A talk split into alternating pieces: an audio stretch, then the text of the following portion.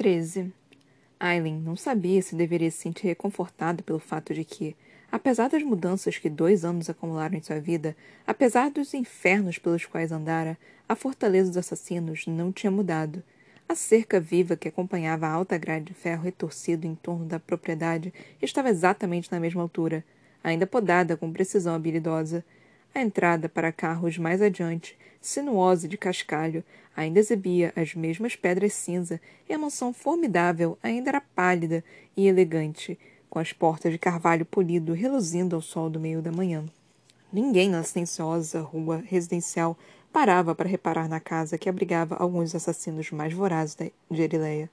Por anos, a fortaleza permanecera anônima, normal, um de muitos palacetes em um distrito abastado no sudeste de Fenda, bem debaixo do nariz do rei de Adalan. Os portões de ferro estavam abertos, e os assassinos disfarçados de vigias comuns não pareceram familiares quando Aileen caminhou pela entrada de carros. Contudo, não a impediram, apesar do traje e das armas que levava, apesar do capuz que lhe cobria as feições. A noite teria sido ideal para atravessar a cidade despercebida. Outro teste, para ver se ela conseguiria chegar até ali à luz do dia, sem atrair muita atenção. Ainda bem que a maior parte da cidade estava ocupada com os preparativos para a comemoração do aniversário do príncipe no dia seguinte. Comerciantes já estavam nas ruas, vendendo de tudo, desde pequenos bolos até bandeiras que estampavam a serpente alada de Adelan e fitas azuis. Para combinar com os olhos do príncipe, é claro. Aquilo fez o estômago de Aileen se revirar. Chegar ali sem ser notada foi um teste pequeno, no entanto, em comparação com aquele que pairava diante dela e com aquela que esperava no dia seguinte. Aidion. Cada fôlego que tomava parecia ecoar o nome do primo. Aidion, Aidion, Aidion. Mas ela afastou da mente, afastando também o que já poderia ter sido feito com ele naquele calabouço, ao subir os imensos degraus da entrada da fortaleza. Aileen não entrava naquela casa desde a noite em que tudo dera errado. Ali, à direita, ficavam os estábulos onde a jovem deixara Wesley inconsciente enquanto ele tentava avisar sobre a armadilha que fora montada para ela. Em um nível acima, dando para o jardim da frente, as três janelas de seu antigo quarto. Estavam abertas, as cortinas de veludo pesado sopravam a brisa fria da primavera, como se o quarto estivesse sendo arejado para ela, a não ser que Arubim tivesse dado os aposentos para outra pessoa. As portas de carvalho entalhadas se abriram conforme Aileen chegou ao último degrau revelando um mordomo que ela jamais vira antes, mas que fez uma reverência mesmo assim, gesticulando para trás. Logo além do imenso saguão de mármore, as portas duplas do escritório de Arobin estavam escancaradas. A jovem não olhou para o portal quando passou por ele e entrou na casa que fora um refúgio, uma prisão e um inferno. Pelos deuses, aquela casa! Sob o teto arqueado e os lustres de vidro do corredor da entrada, os pisos de mármore estavam polidos com tanto brilho que Aileen conseguia ver o próprio reflexo escuro ao caminhar. Não havia uma alma vista, nem mesmo o desprezível Turn. Estavam fora ou tinham recebido ordens para ficar longe até que a reunião tivesse acabado, como se Arubim não quisesse ser ouvido. O cheiro da fortaleza envolveu, incitando memórias. Flores recém-cortadas e pão assando mal conseguiam mascarar o odor de metal ou a sensação de violência, afiada como relâmpago, presente em toda parte. Cada passo na direção daquele escritório ornamentado fazia com que Allen se preparasse. Ali estava ele, sentado na imensa escrivaninha, os cabelos castanho avermelhados, como aço derretido à luz do sol que entrava pelas janelas do teto ao chão, em uma das paredes com painéis de madeira da, da sala. Aileen afastou a informação que descobrira na carta de Wesley e manteve a postura tranquila, casual. Mas não conseguiu deixar de olhar para o tapete diante da escrivaninha, movimento que Arobin reparou ou já esperava. Um novo tapete, disse ele, erguendo o olhar dos papéis diante de si. As manchas de sangue do outro jamais saíram. Que pena, comentou Aileen, sentando-se em uma das poltronas diante da mesa, tentando não olhar para a cadeira ao lado, onde Sam costumava se sentar. O outro era mais bonito até que o sangue dela o ensopar quando Arobin lhe dera uma surra por ter destruído seu acordo de comércio de escravos, fazendo com que Sam assistisse a tudo. E conforme Aileen ficou inconsciente, ele espancou o rapaz até que também desmaiasse. Ela se perguntou quais das cicatrizes nos nós dos dedos do mestre eram daquelas surras. Aileen ouviu o mordomo se aproximar, mas não ousou olhar para ele quando Arobin falou. Não devemos ser perturbados. O criado murmurou que entendia, então as portas do escritório se fecharam. Aren passou a perna por cima do braço da poltrona. A que devo essa convocação? O assassino ficou de pé, movimento fluido, esboça, esboçado com poder contido, e deu a volta pela mesa para se encostar na beirada. Eu só queria ver como você estava no dia antes do seu grande evento. Os olhos prateados brilharam. Queria desejar boa sorte. E ver se eu o trairia? Por que eu pensaria isso? Não acho que queria começar uma conversa sobre confiança agora. Certamente não. Não quando você precisa de todo o foco para amanhã. Tantas pequenas coisas podem dar errado, principalmente se for pega. Aileen sentiu a pontada de ameaça implícita deslizar pelas costelas. Sabe que não cedo facilmente sob tortura. Arobin cruzou os braços diante do peito largo. É claro que não. Não espero nada menos de minha protegida que me resguardar caso seja capturada. Então aquilo explicava a convocação. Nunca perguntei. Continuou Arobin. Vai fazer isso como Selena? Foi um momento tão bom quanto qualquer outro para lançar um olhar entediado pelo escritório, sempre protegida e reverente. Nada na mesa, nada nas prateleiras, nem mesmo a caixa que pudesse conter o amuleto de Orinth. Arin se permitiu um olhar antes de voltar a encarar Arbin de modo indolente. Eu não tinha planejado deixar um cartão de visitas. E que explicação dará a seu primo quando se reunirem? A mesma que deu ao nobre capitão? Aileen não queria saber como Arobin estava ciente daquele desastre. Ela não contara a Lissandra, pois a cortesã ainda não fazia ideia de quem ela era. A jovem pensaria nisso depois. Contarei a verdade a Aidion. Bem, vamos esperar que seja desculpa suficiente para ele. Foi um esforço físico segurar a réplica. Estou cansada e disposta para uma disputa verbal hoje. Apenas me diga o que quer para que eu possa afundar em minha banheira. Não era mentira. Os músculos de Aileen doíam por ter perseguido soldados Valg a pé por Forte Fenda na noite anterior. Sabe que minhas instalações estão à disposição. Arabin voltou a atenção para a perna direita de Aileen, jogada sobre o braço da poltrona, como se de alguma forma tivesse descoberto o que a estava incomodando. Como soubesse que a briga no cofres, de alguma forma, piorara o velho ferimento que ela sofrera durante o duelo com Cain. Meu curandeiro poderia massagear essa perna para você. Não quero que fique com dor, ou debilitada amanhã. A prática manteve as feições da jovem em uma máscara de tédio. Você realmente gosta de se ouvir falar, não é? Uma risada sensual. Está bem. Nada de disputas verbais. Ela esperou, ainda jogada na poltrona. Arobin percorreu o traje com os olhos e, ao encontrar o olhar de Aileen, havia apenas um assassino frio e, e cruel encarando-a. Soube de fonte segura que você anda monitorando patrulhas de guarda do rei, mas deixando-as em paz. Esqueceu de nossa pequena barganha? A jovem deu um leve sorriso. É claro que não. Então por que o demônio prometido não está em meu calabouço? Porque não vou capturá-lo até que Aiden seja libertado. Um piscar de olhos. Essas coisas podem levar o rei até você. Até nós. Não vou colocar em risco a segurança de Aiden para satisfazer sua curiosidade mórbida. E quem garante que não se esquecerá de me ajudar quando estiver ocupado se divertindo com seu novo brinquedinho? Aramin se afastou da mesa e se aproximou, inclinando o corpo sobre a cadeira de Aileen, perto bastante para compartilharem o fôlego. Sou um homem de palavras, Selena. De novo aquele nome. O assassino recuou um passo. Então inclinou a cabeça. Embora você, por outro lado, lembro que prometeu matar Lissandra há anos. Fiquei surpreso quando ela retornou ilesa. Você fez o melhor para se assegurar de que nos odiássemos. Pensei, por que não pegar a direção oposta uma vez? No final das contas, ela não é nem de perto tão mimada e egoísta quanto você me fez acreditar. Sempre a protegida petulante, sempre espertinha. Mas se quiser que eu a mate, ficarei feliz em desviar minha atenção para isso no lugar dos Valg. Uma risada baixa. Não é preciso. Ela me serve muito bem. Substituível, no entanto, caso decida que gostaria de cumprir a promessa. Era esse o teste, então? Ver se cumpro minhas promessas? Sob as luvas, a marca que Aileen fizera na palma da mão queimava como um ferrete. Era um presente. Atenha-se às joias e às roupas. Ela ficou de pé e olhou para o traje. Ou coisas úteis. Os olhos de Arubim seguiram os dela e se desmo desmoraram. E se demoraram. Você o preenche melhor agora que aos 17 anos. E aquilo bastava. Aileen emitiu um estalo com a língua e se virou, mas o homem a segurou pelo braço. Bem, onde aquelas lâminas invisíveis disparariam para fora. E ele sabia disso. Uma aposta. Um desafio. Vai precisar ficar escondida com seu primo depois que ele fugir amanhã, disse Arobin. Caso decida não cumprir sua parte do acordo. Vai descobrir bem rápido, Selena querida, o quanto esta cidade pode ser mortal para aqueles em fuga, mesmo rainhas vadias e cuspidoras de fogo. Acabaram as declarações de amor ou as ofertas para caminhar sobre carvão por mim? Uma risada sensual. Você sempre foi minha parceira de dança preferida.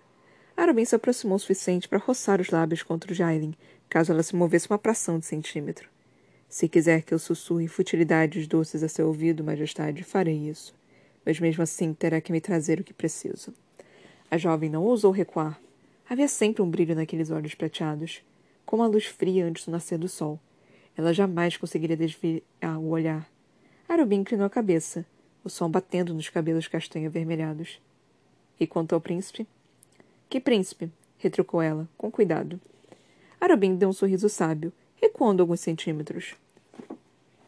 Há três príncipes, pelo que sei.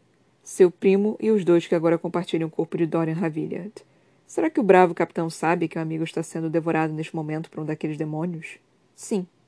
Ele sabe que você pode decidir fazer a coisa inteligente e matar o filho do rei antes que ele possa se tornar uma ameaça? Ela continuou encarando. Por que não me diz? É você que o vem encontrando? É você que o vem encontrando. A risada de resposta foi como gelo percorrendo os ossos de Aileen. Então o capitão tem dificuldades em compartilhar as coisas com você. Mas parece compartilhar tudo muito bem com a antiga amante, aquela tal de Falic. Sabia que o pai dela faz as melhores tortas de pera da capital? Está até mesmo fornecendo algumas para o aniversário do príncipe. Irônico, não é? Foi a vez de Aileen piscar. Sabia que Cal tivera pelo menos uma amante além de Define, mas. Nesrin? E que conveniente ele não lhe contar, principalmente depois de ter atirado o que quer que fosse que acreditava sobre ela e Rowan na cara. Seu príncipe férico, disparara Cal. Aileen duvidava que o capitão tivesse feito qualquer coisa com a jovem desde que ela partira para Wendling, mas... Mas sentia exatamente o que Robin queria que sentisse. Por que não fica longe da nossa vida, Robin? Não quer saber por que o capitão veio até mim de novo na noite passada? Desgraçados. Os dois. Allen avisara Cal para que não se envolvesse com o assassino, revelar que ela não sabia ou esconder aquela vulnerabilidade. Cal não prejudicaria a segurança de Aileen ou seus planos para o dia seguinte, independentemente de qual informação estivesse escondendo. A jovem sorriu para Robin. Não. Foi eu quem o mandou.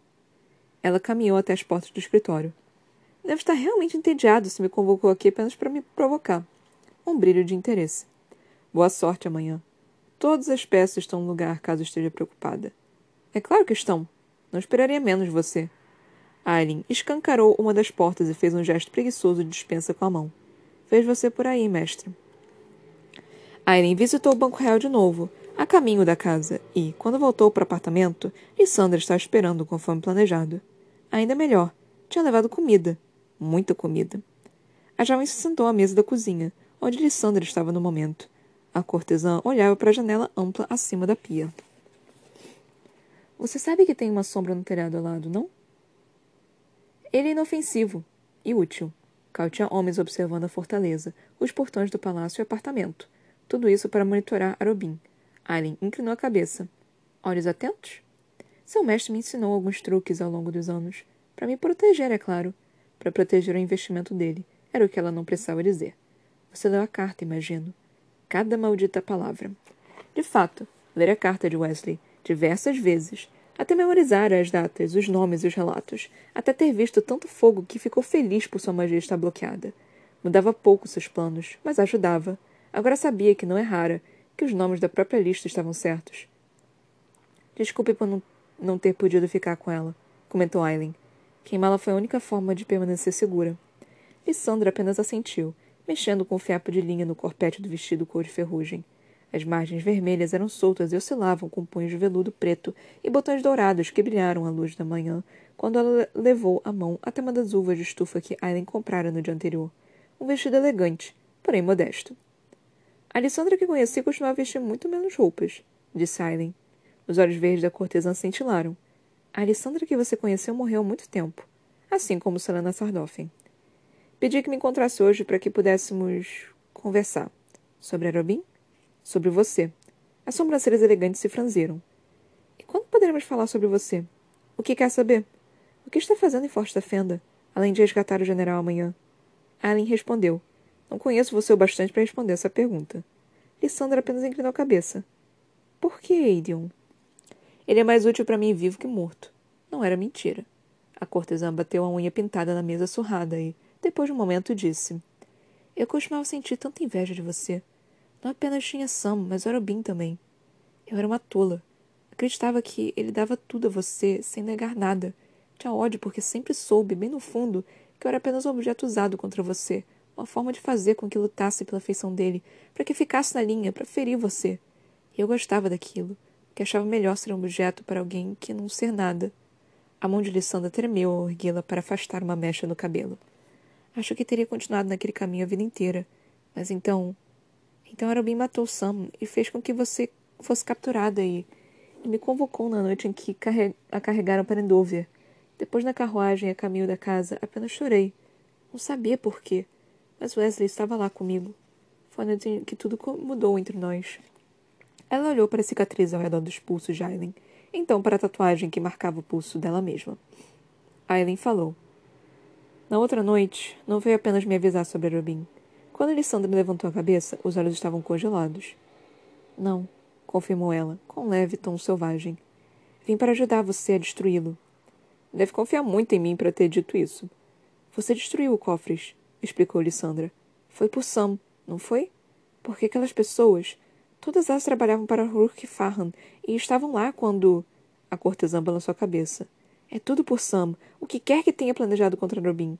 Além do mais, se você me trair, há pouco que pode me ferir mais do que já suportei. Alien encostou na cadeira e cruzou as pernas, tentando não pensar na escuridão a que sobrevivera a mulher diante dela. Passei tempo demais sem exigir vingança. Não tenho interesse em perdão. E Sandra sorriu, e não havia alegria ali.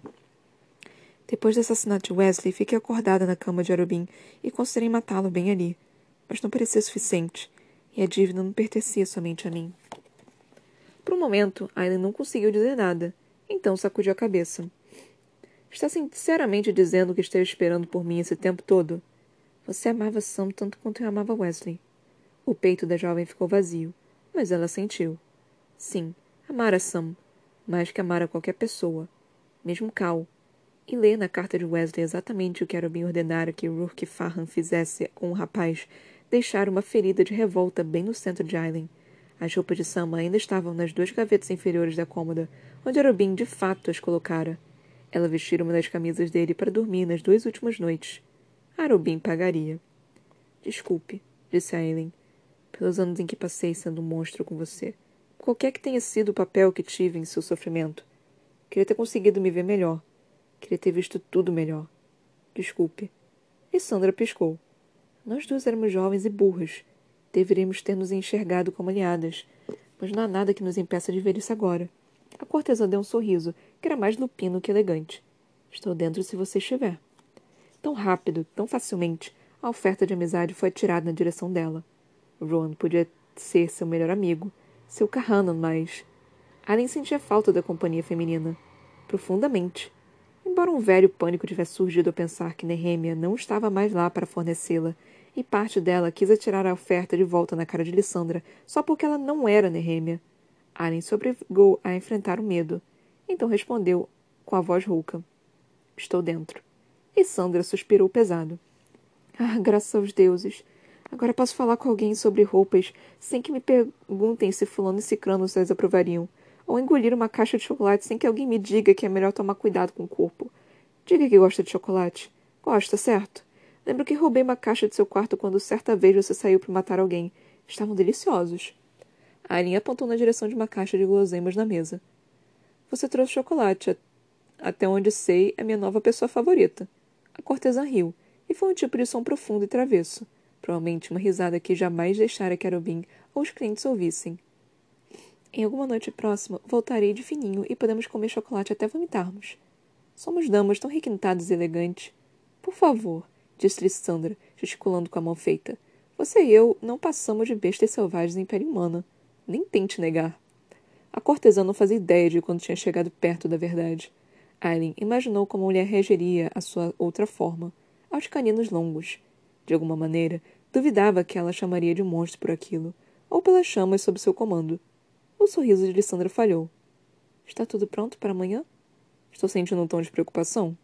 Vai simplesmente entrar no palácio com uma cor de cabelo diferente acha que isso vai evitar que seja notada? Confia tanto assim, Arobin? Tem uma ideia melhor? O gesto de ombros de Sandro foi a definição de indiferença. Por acaso sei uma ou duas coisas sobre interpretar papéis diferentes, sobre como afastar olhos quando não se quer ser vista. Eu sei como passar despercebida, Lissandra. O plano é sólido, mesmo que tenha sido ideia de Arubin. E se matássemos dois coelhos com uma cajadada só? Poderia tê-la ignorado. Poderia tê-la calado. Mas havia um brilho tão travesso e feroz nos olhos da cortesã. Então Aileen apoiou os antebraços na mesa e disse: Estou ouvindo. 14. Para cada pessoa que Cal e os rebeldes salvavam, parecia sempre haver muitas mais que eram lavadas na mesma execução. O sol se punha quando ele e Nesrin se agacharam no telhado que beirava a pequena praça. As únicas pessoas que tinham se importado em assistir eram os típicos vagabundos, felizes por presenciarem a infelicidade de outros. Isso não incomodava tanto quanto as decorações erguidas para honrar o aniversário de Dorian no dia seguinte. Festões e fitas vermelhos e dourados atravessando a praça com uma rede, enquanto cestos e flores azuis e brancas cercavam o local. Um mausoléu adornado com festividades do fim da primavera. O arco de Nesrin rangeu ao ser retesado ainda mais. Calma, avisou Cal. Ela não sabe o que está fazendo, murmurou Aileen, de alguns metros de distância. O capitão olhou para ela. Me lembre por que está aqui. Eu queria ajudar. Ou está. Ou esta é uma rebelião apenas fraquinha de Adalan. Ele conteve a réplica, voltando a observar a praça abaixo. No dia seguinte, tudo que se, com que se importava dependeria de Aileen. Antagonizá-la não seria inteligente, mesmo que Cal sofresse por deixar Dória nas mãos dela. Mas. Quanto amanhã, disse ele, sem tirar a atenção da execução prestes a acontecer. Não toque em Dorian. Eu? Nunca, ronronou Aileen. Não é brincadeira. Não o machuque. Nesrin ignorou os dois e inclinou o arco para a esquerda. Não consigo mira desobstruída de nenhum deles. Havia três homens diante da mesa de execução, com uma dúvida de, dúzia de guardas ao redor. As tábuas da plataforma de madeira já estavam profundamente manchadas de vermelho devido a semanas de uso. Os observadores monitoravam o imenso relógio acima da plataforma de execução, esperando que o ponteiro de ferro alcançasse o marcador das 18 horas. Tinham até mesmo amarrado fitas douradas e carmesim na borda inferior do relógio. Sete minutos agora. Cal se obrigou a olhar para Aileen. Acha que vai conseguir salvá-lo? Talvez. Tentarei. Nenhuma reação no olhar nem na postura dela. Talvez. Talvez. Ele retrucou. Dora por acaso importa ou é um peão para Terrassen? Comece com isso. Por um momento, o homem achou que Aileen tivesse terminado, mas então ela disparou. Matá-lo, Cal, seria uma misericórdia. Matá-lo seria uma bênção. Não consigo atirar, informou Nesrin de novo, um pouco mais ríspida. Toque em Dorian, ameaçou Cal. E vão me certificar de que aqueles desgraçados ali embaixo encontrem Aedion. Nesrin se voltou silenciosamente para eles, afrouxando o arco. Era o único trunfo dele, mesmo que aquilo também fizesse de Cal um desgraçado. A ira que viu nos olhos de Aileen podia levar o mundo ao fim. Se arrastar-me à corte para isso, Cal, respondeu ela, em tom baixo e letal. Não me importarei com o que significou para mim, ou com o que fez para me ajudar. Se os trair, se os ferir, não importa quanto tempo leve, ou até onde consiga ir, vou queimá-lo e sua droga de reino até virar cinzas. Aí vai descobrir que tipo de monstro posso ser. Longe demais. Ele fora longe demais. Não somos inimigos disse Nesrin. Embora o rosto estivesse calmo, os olhos da mulher desviavam de um para o outro. Já temos merda demais com que nos preocupar amanhã. E neste momento, ela apontou com a flecha para a praça. Cinco minutos para as seis. Descemos até lá? Público demais, comentou Aileen. Não arrisque se expor. A outra patrulha a quatrocentos metros vindo nessa direção. É claro que ela sabia. Mais uma vez, começou Cal. Por que você está aqui? Ela simplesmente chegara de fininho neles com muita facilidade. Aren avaliou Nesrin um pouco pensativa demais. Qual precisa sua mira, Farik? Não erro, respondeu ela. Os dentes de Aileen brilharam em sorriso. Meu tipo de mulher. Ela lançou um sorriso sábio para Cal. E ele entendeu. Entendeu que Aileen sabia da história entre os dois. E realmente não se importava. Cal não sabia se aquilo era um alívio ou não. Está pensando em ordenar que os homens de Arobin sejam dispensados na missão amanhã informou Aileen, com aqueles olhos turquesa fixos no rosto de Nesrin, nas mãos dela, no arco. Quero Falek namorara em vez deles. Não, disse Cal. Você é o dono dela? O homem não ousou responder. Ela cantarolou. Foi o que pensei. Mas Nesrin não estaria na muralha, nem Cal. Ele era reconhecível demais para arriscar estar perto do palácio, e Aileen e seu merda de mestre tinham aparentemente decidido que seria melhor que o capitão intervisse nos limites dos cortiços, certificando-se de que a barra estava limpa. Nesrin já tem suas ordens. Na praça, as pessoas começaram a xingar os três homens que encaravam o relógio com os rostos macilentos e pálidos. Alguns dos observadores até mesmo atiraram um pedaços de comida estragada neles. Talvez aquela cidade merecesse mesmo as chamas de Aileen Galafinius. Talvez Cal também merecesse queimar. Ele voltou-se para as mulheres. Merda, xingou Aileen, e Cal olhou para trás a tempo de ver os guardas empurrarem a primeira vítima, um homem de meia idade, aos prantos, na direção da mesa de execução usando os punhos das espadas para fazê-lo cair de joelhos. Não esperariam até às 18 horas. Outro prisioneiro, também de meia idade, começou a tremer, e uma mancha escura surgiu na frente de suas calças. Pelos deuses. Os músculos de Cal travaram, até mesmo Nesrin não conseguiu sacar o arco rápido bastante quando o machado foi erguido. Um estampido silencioso à praça de cidade. As pessoas aplaudiram. Aplaudiram! O som encobriu o segundo estampido, da cabeça do homem caindo e rolando para longe. Então Cal se viu em outro lugar, no castelo que um dia fora seu lar, ouvindo o estampido de carne e osso no mármore, por rifos vermelhos cobrindo o ar. Dorian gritando. Quebrador de juramento, mentiroso, traidor. O capitão era todas essas coisas agora, mas não para Dorian, jamais para seu verdadeiro rei. Derrube a torre do relógio no jardim. Flocal, as palavras quase inaudíveis. Ele sentiu Aileen se voltar em sua direção. E a magia será libertada. Foi um feitiço. Três torres, todas construídas de pedra de Weed. Derrube uma, assim a magia estará livre. Aileen olhou para o norte sem sequer um piscar de olhos de surpresa, como se conseguisse ver o castelo de vidro. Obrigada, murmurou ela. Só isso. É por Dora. Talvez cruel, talvez egoísta, mas era verdade. O rei está esperando você amanhã. Continuou Cal. E se ele parar de se importar com o que o povo sabe e liberar a magia sobre você, sabe o que aconteceu com Dorian? A jovem verificou os telhos do telhado, como se estivesse lendo um mapa mental na comemoração. Um mapa que caldera ela. Então xingou. Ele pode montar armadilhas para mim. E para Aedion. Com as marcas de Weed, pode escrever feitiços no chão ou nas portas, voltados para um de nós, e ficaremos impotentes. Da mesma forma como eu prendi aquela coisa na biblioteca. Merda, sussurrou Aileen. Merda! Segurando o arco frouxo, Nesrin falou. Bruno nos contou que o rei pôs os melhores homens para escoltar Aidon no calabouço até o salão. Talvez coloque feitiços nessa área também, se os colocar. Se é uma aposta grande demais. É tarde demais para mudar nossos planos, disse Aileen. Se eu tivesse aquelas porcarias de livros, talvez pudesse encontrar algum tipo de proteção para mim e Aiden, mas não terei tempo suficiente para pegá-los de meus antigos aposentos. E só os deuses sabem se ainda estão lá. Não estão, respondeu Cal, levando a erguer as sobrancelhas. Porque estão comigo. Peguei os livros quando deixei o castelo. A jovem encontrei os lábios com que ele podia jurar ser um agradecimento relutante. Não temos muito tempo. Ela começou a descer pela borda do telhado, sumindo de vista.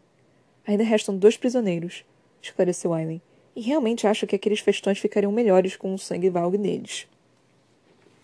Nesrin permaneceu naquele telhado enquanto Aileen passou para o outro, do lado oposto da praça, mais rápido que Cal achou ser possível. Isso encarregaria do nível da rua. Cal correu mais agilmente que pôde pela multidão, vendo seus três homens reunidos perto da outra ponta da plataforma. Prontos. O relógio soou 18 horas no momento que o capitão se posicionou, depois de certificar de que mais dois de seus homens esperavam em um beco estreito. Exatamente no instante que os guardas finalmente levaram o corpo do primeiro prisioneiro empurraram o segundo para frente. O homem soluçava, implorando aos guardas conforme era obrigado a se ajoelhar na poça de sangue do amigo. O carrasco levantou o machado.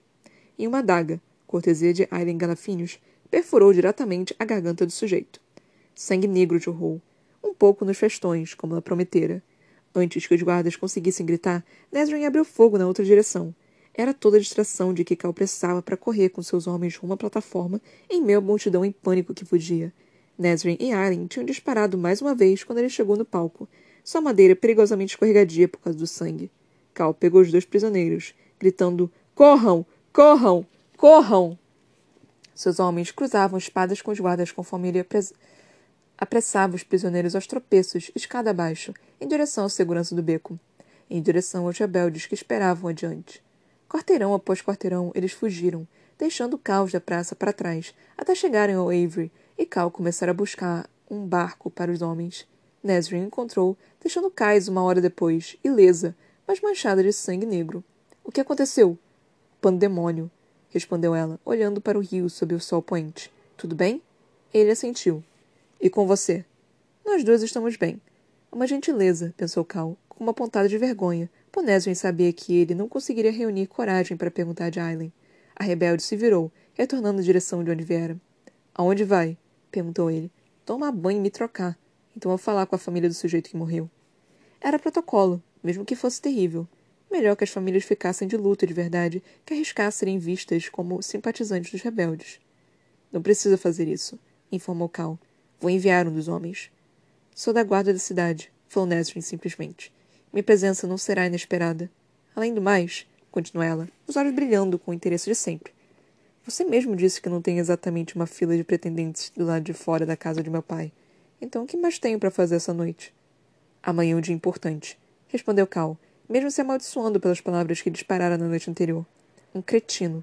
Era isso que ele fora. Ainda que Neswin jamais fosse demonstrar que aquilo a incomodara. Eu estava muito bem antes de você aparecer, Cal, retrucou ela, cansada, talvez entediada. Conheço meus limites. Vejo você amanhã. Mas ele perguntou: Por que ia até familiares pessoalmente? Os olhos escuros da mulher se voltaram para o rio. Porque me lembro do que tenho a perder caso seja pega ou caso falhemos. A noite caiu e Aileen sabia que estava sendo seguida conforme caminhava do telhado em telhado. No momento, no momento, mesmo horas mais tarde, sair para a rua era a coisa mais perigosa que podia fazer, considerando quanto os guardas ficaram irritados depois de ela e os rebeldes terem roubado os prisioneiros bem debaixo de seus narizes. E a, jo e a jovem sabia disso, porque estivera ouvindo os homens xingarem e chiarem durante a última hora enquanto seguiam uma patrulha de guardas de uniformes pretos pela rota em que reparara na noite anterior. Primeiro pelo cais, então se mantendo às sombras da via principal de tavernas e bordéis do bairro, depois perto, mas mantendo uma distância segura, do mercado das sombras, à margem do rio. Era interessante descobrir como a rota mudava ou não quando o caos irrompia. Para que esconderijos corriam, quais tipos de formação usavam. Quais ruas permaneciam sem monitoramento quando tudo virava um inferno? Como aconteceria no dia seguinte, com Aiden. Mas as alegações de Arobin estavam certas. Também batiam com os mapas de que Cal e Nesrin tinha feito. Allen sabia que se contasse a Cal porque aparecera na execução, ele a atrapalharia de alguma forma. Mandaria Nesrin segui-la, talvez. Ela precisava ver o quanto eram habilidosos. Todas as partes que seriam tão cruciais nos eventos no dia seguinte. E então ver aquilo. Exatamente como Arabim contara. Cada guarda usava um anel preto, e eles se moviam com, tra... com trajeitos e espasmos que a faziam questionar se o demônio ocupado seus corpos estavam se ajustando bem. O líder, um homem pálido com cabelos pretos como a noite, era quem se movia com mais fluidez como tinta na água, pensou Aileen. Ela os deixara continuar a caminho de outra parte da cidade enquanto seguia na direção de onde o distrito dos artesãos se projetava para a curva do Avery, até que tudo estivesse em silêncio em volta dela e o cheiro daqueles cadáveres pútridos sumisse. No alto do telhado do armazém de um videiro, vidreiro, as telhas, as telhas ainda quentes do calor do dia ou das imensas fornalhas do lado de dentro, Allen avaliou o beco vazio abaixo. A chuva infernal da primavera recomeçou, pingando no telhado, inclinando nas muitas chaminés. A magia. Cal contara a ela como libertá-la. Tão fácil, no entanto, uma tarefa monumental, que precisava de planejamento cuidadoso. Contudo, depois do dia seguinte, se sobrevivesse, daria início àquilo. Aileen desceu por um cano de escoamento na lateral de um prédio de tijolos em ruínas, aterrissando com muito barulho em uma poça que esperava ser de chuva. A jovem assobiou ao caminhar pelo beco vazio, uma musiquinha alegre que ouvira em uma das muitas tavernas do bairro. Mesmo assim, ficou sinceramente um pouco surpresa por ter chegado até quase a metade do beco antes que uma patrulha de guarda do rei se colocasse em seu caminho, as espadas como mercúrio líquido no escuro. O comandante, o demônio dentro dele, olhou para Aileen e sorriu como se já soubesse qual era o sabor de seu sangue. A jovem sorriu de volta, mexendo os pulsos e disparando as lâminas para fora do traje. Oi, bonitão, então avançou contra os guardas, cortando e girando e se abaixando. Cinco guardas estavam mortos antes que os demais conseguissem sequer se mover. O sangue que escorria deles não era vermelho, no entanto. Era preto e deslizava denso e brilhante como óleo pelas laterais das lâminas. O fedor, como leite talhado e vinagre, atingiu com tanta força quanto os avanços de suas espadas. O odor aumentou, sobrepujando a fumaça constante das vidrarias do redor, tornando-se pior conforme Aileen desviava dos golpes e atingiu o demônio por baixo. O estômago do homem se abriu como uma ferida pútrida, então sangue negro, e sabem os deuses o que mais, se esparramou na rua.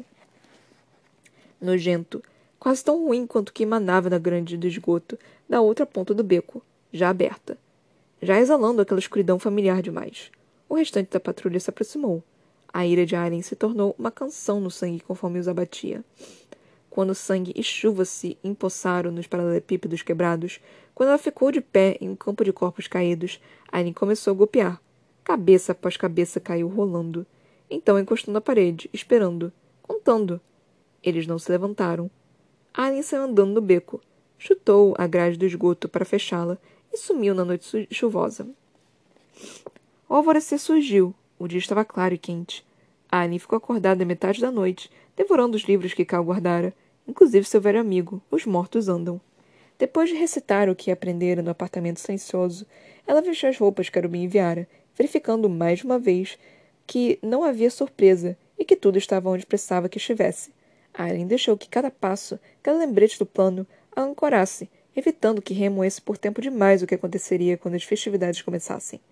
Então Aileen saiu para salvar seu primo.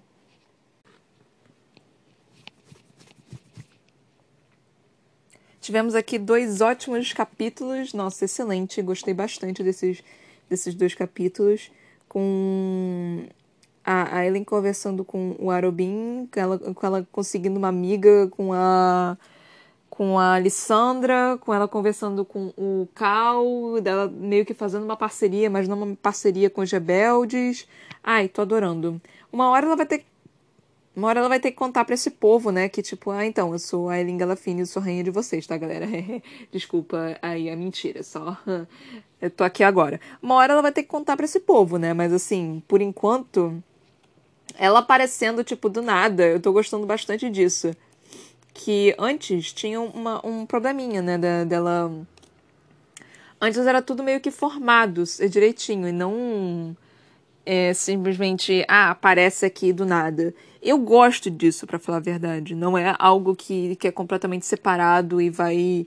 E, e cria uma, uma, como se diz, uma, uma roda gigante para conseguir se encontrar e conseguir conversar. Não, eles estão simplesmente se encontrando. A Sarah J. Maas, ela tá cortando algumas pontas, né? Tipo, é, ela não tá falando, ah, como a Selena chegou ali, como que ela encontrou eles, não tá fazendo essas partes mais chatinhas, né?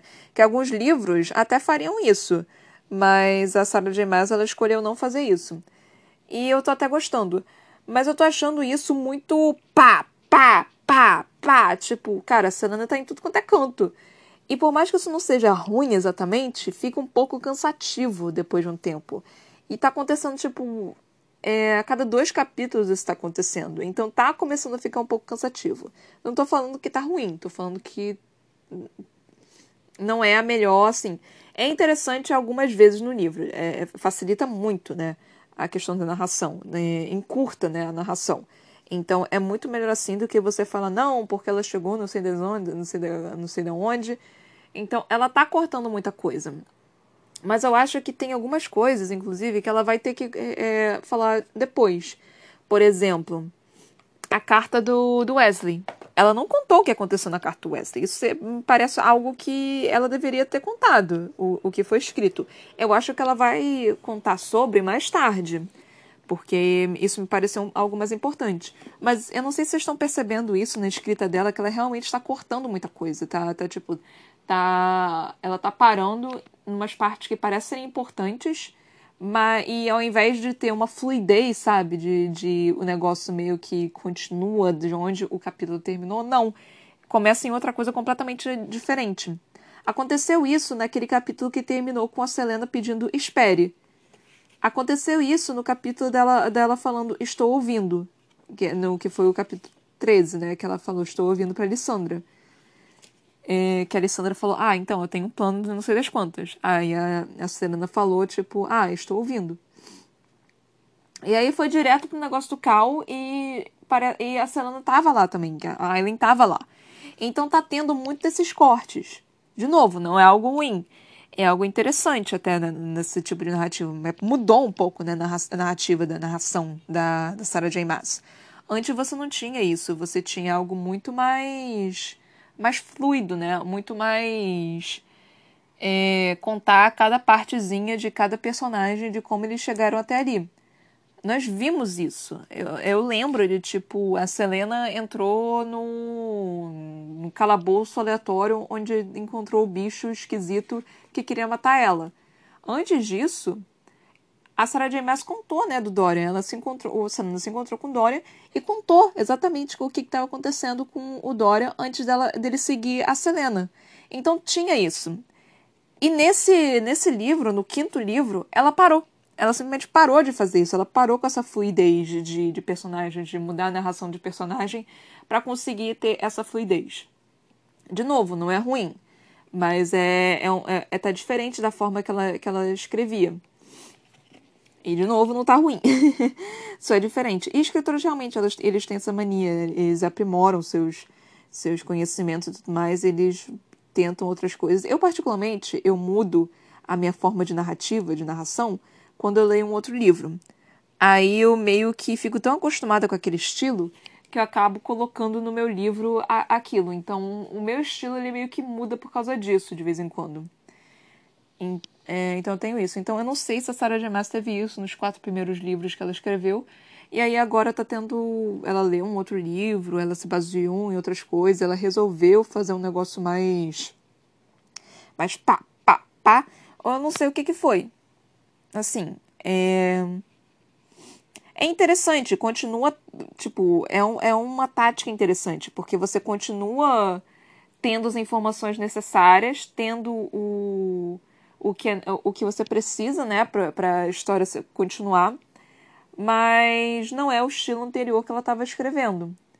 Isso pode ser também por causa da tradução, eu não sei, mas eu acho difícil ser por causa da tradução. Eu acho mais possível ser a Sarah J. Maas que mudou o estilo de narrativa dela.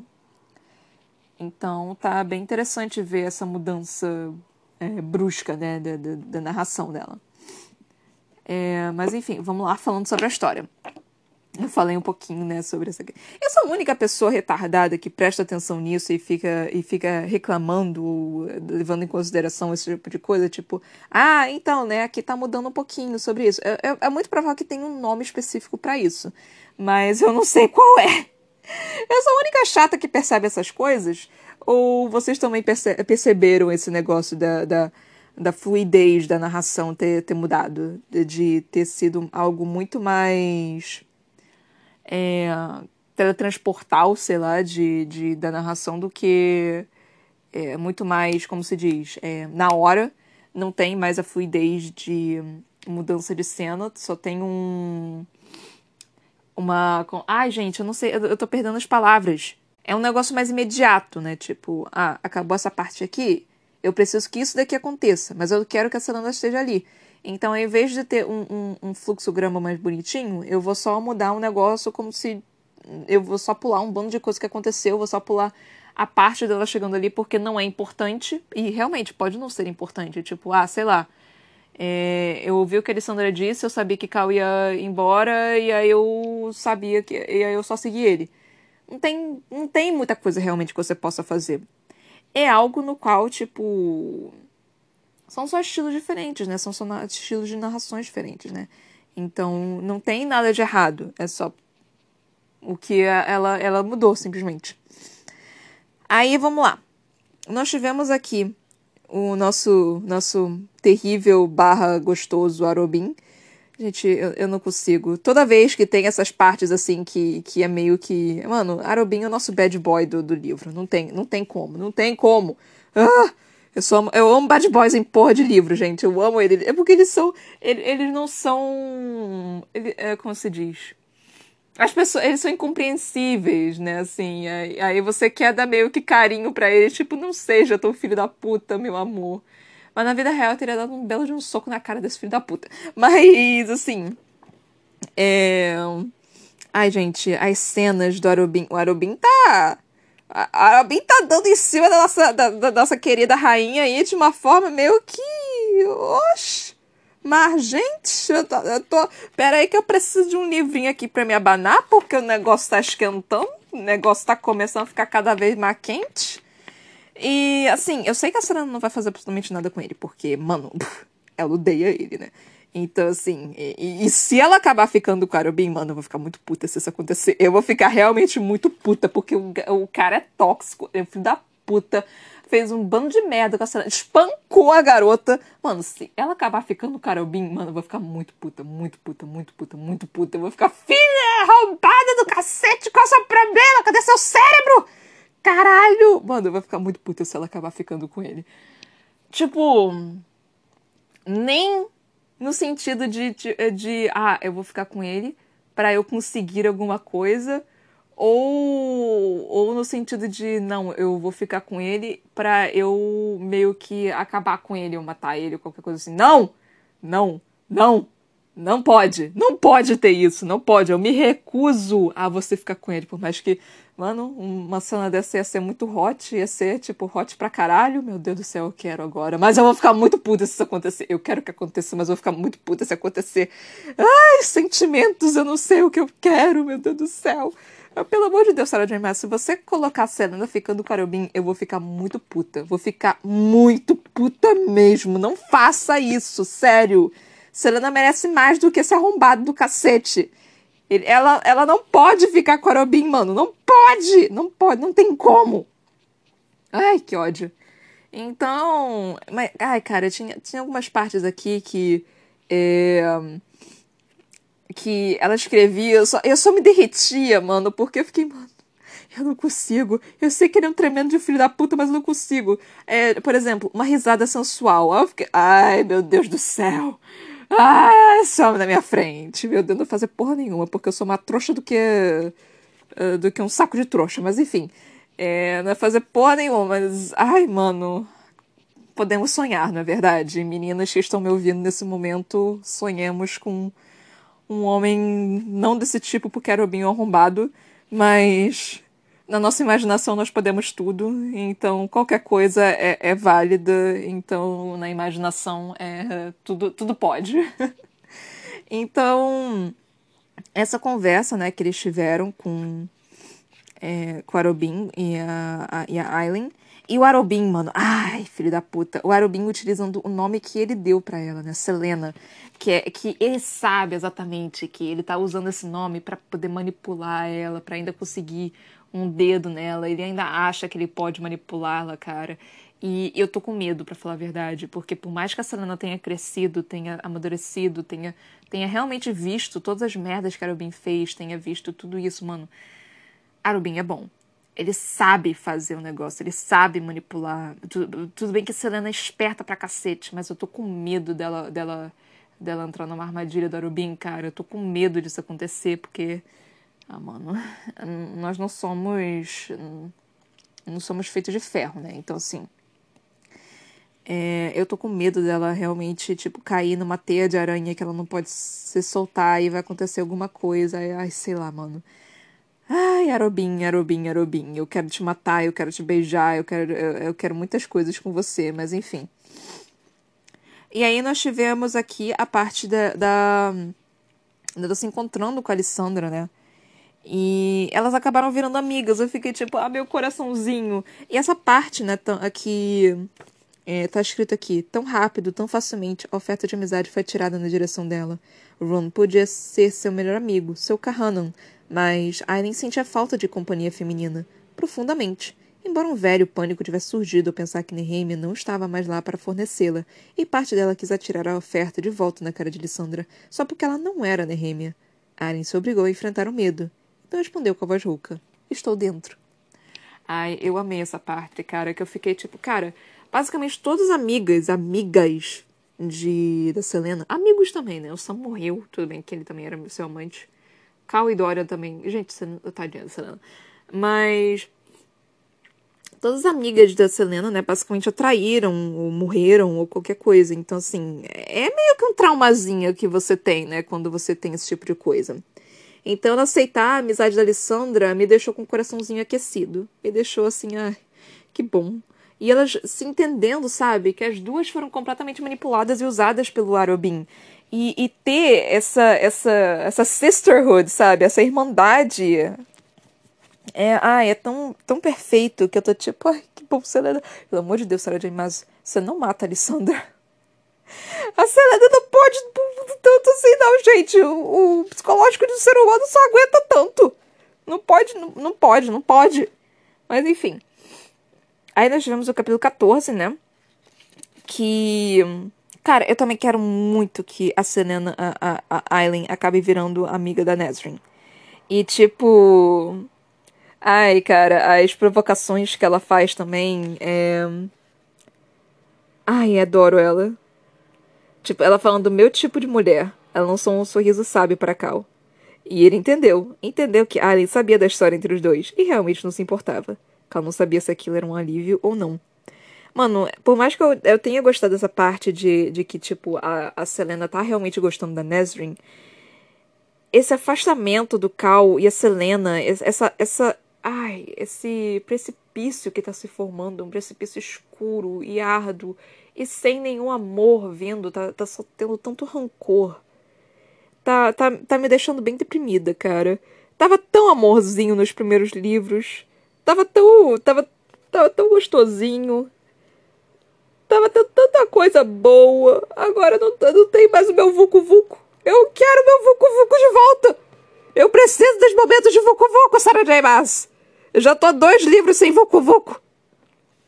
Então eu preciso disso. Então, ai, cara, meu coração tá, tá completamente partido pelo, pelo Kalena. Eu tô muito triste com isso. Eu tô realmente muito triste com, com esse negócio. Eu tô respirando fundo, não é porque eu tô chorando, não, tá? É porque eu realmente não tô conseguindo respirar. Gente, já tem momentos na, quando eu falo demais, eu não consigo respirar. O que que tá acontecendo? Mas enfim. Aí isso aconteceu, eles conseguiram salvar lá o povinho. Um, eles tendo a briga, né, antes de salvar a pessoa, eu só fiquei, mano. E a Nesrin, tipo, eu tô fazendo isso aqui, não sei o que, tá acontecendo isso daqui também, olha só o que, que tá acontecendo aqui. E eles dois, tipo, um em cima, na garganta do outro, brigando pra cacete, eu só tô tipo, mano. Aí o Cal também falou, né, sobre como voltar com a magia.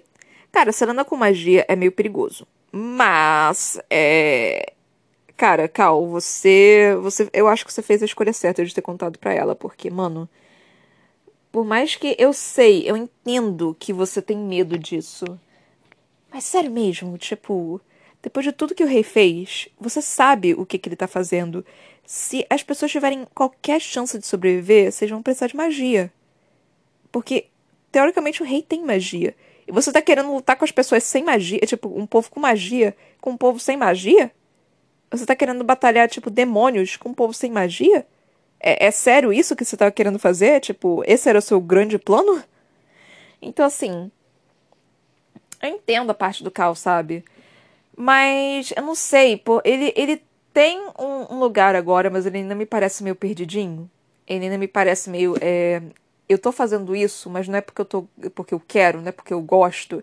Eu tô fazendo isso de forma relutante porque eu fui exilado eu fui eu fui jogado para esse mundo, então não tem outra escolha. Então Cal me parece muito isso. E tá me irritando, tá começando a me irritar já. Tipo, mano, eu amava o Cal, eu amava a, a forma, a performance do Cal, a bondade dele, o carisma dele, toda. toda ai, toda. todo ele, mas ele mudou, ele ficou mais escuro, ele ficou mais dark, ele ficou mais. Ele ficou mais a vida é, é cruel. Ele ficou mais Edgar Allan Poe. Então, assim. É... Por mais que eu entenda, eu compreenda essa parte do Cal, eu acho que ele ainda precisa de alguém. Eu acho que ele precisa de alguém, tipo, para baixar a cabeça e chorar. E alguém que ele confie para ele poder fazer isso. Então eu tô realmente me incomodando com esse negócio do Cal. Tá tão. Não sei, ele ainda tá muito o único dever dele, né, basicamente, que ele se colocou depois de ele ter perdido tudo, é salvar o Dorian. É basicamente a única coisa que ele se colocou para fazer. Então é isso. Aí nós tivemos tudo isso. Nós tivemos a Aileen matando um bando de, de Valg. E nós tivemos a partezinha que vai vir a parte de deles salvarem, deles salvarem o Aiden. Ai, galera.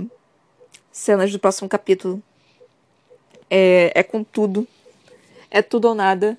Aiden, pelo amor de Deus, não faça que nem o, o personagem de One Piece, que eu vou ter que trazer isso de novo e, e, e, batalhe, lute pela sua vida. Eu não quero que você acabe que tem aquele personagem de One Piece que o nome não será dado, porque é um spoiler muito grande. Então eu. eu e One Piece ainda tá acontecendo, por mais que isso tenha acontecido, sei lá, três anos atrás.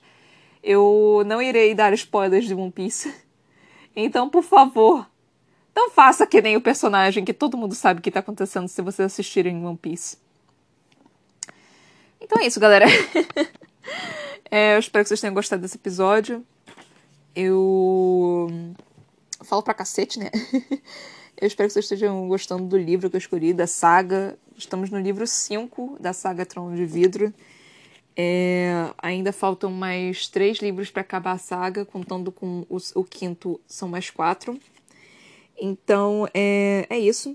Se possível, para vocês compartilharem com as pessoas que vocês conhecem, que vocês não conhecem, só falar, tipo, olha, tem um podcast interessantíssimo aqui que eu tô achando que tem uma garota super retardada que fala umas coisas mega aleatórias. Então eu agradeceria se vocês pudessem fazer isso e explicassem que eu primeiro leio e depois eu eu comento em cima do que a gente acabou de ler.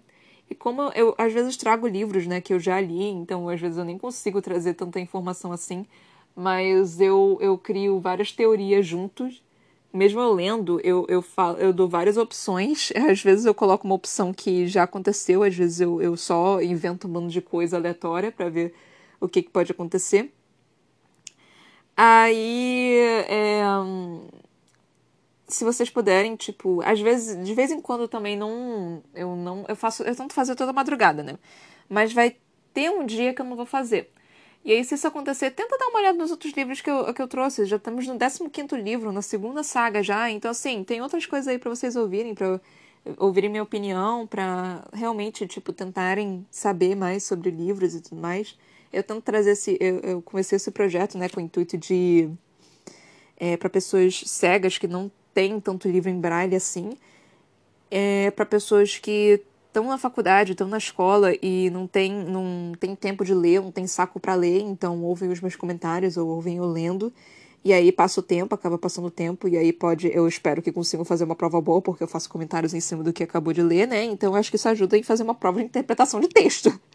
Não é possível. E também agora, por causa da taxação dos livros, que vamos tentar impedir isso, porque aparentemente só rico compra livro, né? Que é uma grande mentira. Então, é, eu tento trazer livros aqui para todo mundo para, né, assim, eu tô com o livro aqui para vocês poderem ouvir, para vocês não precisarem gastar tanto dinheiro assim com o livro, por mais que seja algo que é maravilhoso de ter na sua estantezinha. É, se possível, me seguirem no meu Instagram, Ana Brocanello, e na minha página do Facebook, a.c.brocanello. Eu agradeceria imensamente. O Brocanello tem dois L's, tá? ele de linguado. Eu tenho um livro publicado também que se chama Pandora. Você pode encontrar nas lojas virtuais Amazon e Editora Viseu. Por enquanto é só em loja virtual. Eventualmente, quando essa pandemia acabar, eu vou começar a vender o livro é, eu mesma por uma própria plataforma, de alguma forma, mas eu não estou saindo de casa para absolutamente nada. Então eu, eu não tenho como fazer isso no momento. É, tá em formato e-book e físico, tá, gente? E também, se possível, poderem me seguir na, no meu canal da Twitch, Toca da Broca. É tudo junto, tá? Toca da Broca. Eu agradeceria também imensamente lá. Eu jogo joguinhos aleatórios, onde eu não consigo jogar, porque eu sou muito ruim. Mas vocês vêm da minha cara e eu me divirto porque vocês me ajudam. Então é isso aí, gente. Muito, muito, muito obrigada por terem me ouvido até aqui. Beijinhos, galerinha. Até a próxima. Tchau, tchau.